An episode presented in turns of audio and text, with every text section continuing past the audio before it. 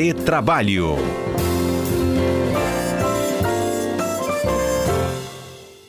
Vou dar bom dia para eles, Cássio Moro, Alberto Nemer. Bom dia, rapazes. Bom dia, bom dia, Patrícia, bom dia, Alberto, bom dia, ouvintes. Bom dia, Patrícia, bom dia, Cássio Moro e bom dia, queridos ouvintes da CBN. Vamos lá, o assunto de hoje é a legislação trabalhista no país que pode ser revista de novo. Não é muita é... mudança para um país só? Uma atrás da outra? Como é que fica isso? É verdade, Patrícia. Infelizmente, é, há, está sendo propagado né, pelo novo ministro do Trabalho algumas alterações na legislação trabalhista, mas o que, o que nos deixa aparentemente tranquilo, que aquele discurso inicial de revogação total da reforma traba trabalhista já virou um discurso vazio. Eles já, já mudaram o discurso, né? E o que se pretende hoje, analisando nesses poucos dias de governo, é que há uma intenção de alterar algumas questões, algumas legislações trabalhistas, especialmente em relação, por exemplo, ao contrato intermitente. Quero ouvir a opinião do Cássio para depois fazer outras considerações. É, pois é, é, é, em meio a esse, esse turbilhão de novas informações, de mudança de governo, é, eu até me surpreendi um pouco com o discurso do novo ministro do Trabalho, né? Que ao contrário daquela daquela, daquele discurso de campanha de revogar a reforma trabalhista de 2017, ou seja, acabar com todo esse, esse caminho de alguns anos de reforma, de atualização das, norma, das normas para dar algum alento aos novos trabalhadores. O ministro até que teve alguns pontos interessantes. A primeira coisa que ele fez, ainda bem, é falar que não tem mais vez aquele retorno do imposto sindical. Aquilo de fato era um câncer, aquilo maculava o sistema sindical brasileiro. Então ele já falou não vai ter imposto sindical, isso é muito bom. É, afinal, isso, isso faz com que venha para a segunda proposta dele, que é fortalecer as negociações sindicais, fortalecer a participação dos trabalhadores nesses sindicatos e, a partir dessas negociações, que sim se criem novas normas adequadas aos novos contratos, aos novas, às novas contratações e tudo mais. E, por fim, me mostrou bastante preocupado o ministro em regulamentar as novas profissões, os as intermediações mediante plataforma, profissões essas que não se adequam, e isso acho que ele concorda comigo e com o Alberto, nós já falamos há tempo, não se amolda à CLT, não tem o porquê de aplicar a CLT nesses novos contratos. Então a ideia é criar formas de proteção a esses novos trabalhadores, algo que nós aqui do Retrabalho já vem, já vem defendendo isso há muitos anos, né? É, eu, eu, eu, suspeito, Patrícia e Cássio, que o ministro é ouvinte do retrabalho. não duvide, não duvide. Exatamente. Exatamente o que a gente vem defendendo aqui. Ponto um, que não se deve voltar e nem se criar novo posto sindical. Ele converge com o nosso entendimento. Ponto dois, ele entende, assim como eu e o Cássio já falando aqui diversas vezes, né, que esses é, prestadores de serviços de aplicativos não, não se enquadram na CLT, mas que precisam sim de uma legislação específica. Então, acho, acho, acho legal, acho interessante, vai ao encontro que a gente tem debatido aqui e vamos aguardar. É, o, o novo ministro do Trabalho, Luiz Marinho, ele diz, como vocês disseram, ele descartou uma revogação completa e disse que vai ser é, uma defender uma revisão parcial, uma, uma revisão fatiada. É, eu queria que vocês explicassem para os nossos ouvintes o que seria fatiada para o ministro do Trabalho. É, na verdade, o, o, o Patrício ouvintes, ele diz que quer fazer novas alterações, né? não quer fazer é, uma reforma grande, quer fazer aos poucos, e segundo ele disse, quer fazer de forma negociada. Por exemplo, é, uma coisa que eu concordo é que o contrato, por exemplo, intermitente, ele é mal regulamentado, né? ele é mal regulamentado. E ele entende que há uma necessidade de se rediscutir é, essa forma de contratação. Eu não concordo na sua exclusão. Eu concordo numa de que seja aprimorado essa forma de contratação de intermitentes, que eu acho que é de suma importância, especialmente para se retirar pessoas da informalidade. É, o que, o que acontece é que essa reforma começou muito, de, de, forma bastante contundente em 2017, mas é uma reforma que tem sido feita ao longo dos anos e nós queremos dar continuidade a isso, ao que parece o, o ministro tem essa mesma ideia. Não vamos retornar a um passado que tinha uma legislação que não se adequa mais ao mercado de trabalho de hoje, vamos tentar evoluir, vamos tentar evoluir nessas situações mais desprotegidas, falamos dos... dos do, do, do, é, ele fala de, de, uma, de uma falta, uma, uma desestruturação das meias, quando elas são usadas para vínculo de emprego, a gente pode criar um sistema de proteção para esses trabalhadores é, mais precarizados e que não se adequam à CLT, que a CLT não é uma resposta. É, enfim, uhum. há uma ideia, na verdade, não, não de, de, de desfazer o que foi feito, mas de avançar. Esperamos que haja nesse sentido. É claro que alguns pontos ali eu fico um pouco receoso do que ele fala, como suprimir o saque do FGTS no mês do aniversário, uhum. coisas assim que tem a certa polêmica, mas acima de tudo, é, o ministro deixou bem claro que a ideia dele é criar normas por diálogo, seja por sindicato. Então acredito eu que sim, ele não vai fazer, vai fazer fatiado porque ele não quer fazer de uma vez só para não fazer besteira. Ele quer permitir que a, sociedade dialogue para que essas, essa continuidade de reformas sejam feitas. Uhum. Ele até citou também o que foi feito na Espanha. E aí eu pergunto, caberia, dá para encaixar parte do que foi feito lá aqui, ou ele só citou como exemplo também de mudar algumas coisas, principalmente em relação a esses desprotegidos? Há semelhanças entre o que foi feito na Espanha e o que está querendo ser feito aqui no Brasil, realmente? Patrícia, essa questão da Espanha deu o que falar. Uhum. É, durante a campanha eleitoral, muito se falou que a Espanha havia revogado a sua reforma trabalhista.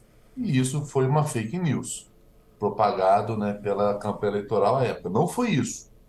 E, na verdade, o que a Espanha fez foi ajustes de modernização. Né? E é o que a gente espera aqui, né, Cássio? A gente espera, é, como a gente tem debatido muito, não, não é, que a CLT seja modernizada, que essa forma de relação de trabalho, de prestação de serviço, ela efetivamente seja modernizada para que a, o Brasil se torne competitivo em relação à, à, própria América do Sul e o mundo, mas também não deixe é, esses prestadores de serviços ao léu.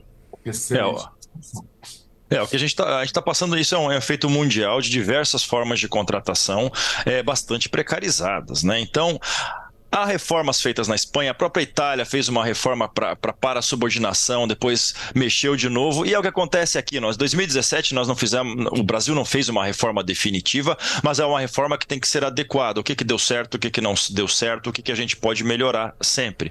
Então eu acho que é nesse sentido, é, tomar experiências de outros países é importante, embora seja mais importante ainda criar a nossa própria solução. O Brasil tem as suas peculiaridades que não são iguais às da Espanha, não são iguais às da Itália, não são iguais iguais de outros uhum. países.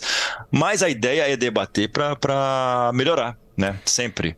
Então ele, ele foca, por exemplo, nos, nesses trabalhos mais precários, entregadores por meio de plataforma, focar no, no, aumento da remuneração, ou seja, no ganho real, assim como ele quer, é, quer retornar a uma política de valorização real do salário mínimo, e de outro lado, alguma preocupação de sustentabilidade para uma eventual futura aposentadoria desses trabalhadores. Né? Então, acho que esses são os focos mesmo: remuneração e seguridade social. É, inclusive, a pergunta do Renan aqui: ele falou, mexendo nessa reforma trabalhista agora, não vai atrapalhar na minha aposentadoria lá na frente?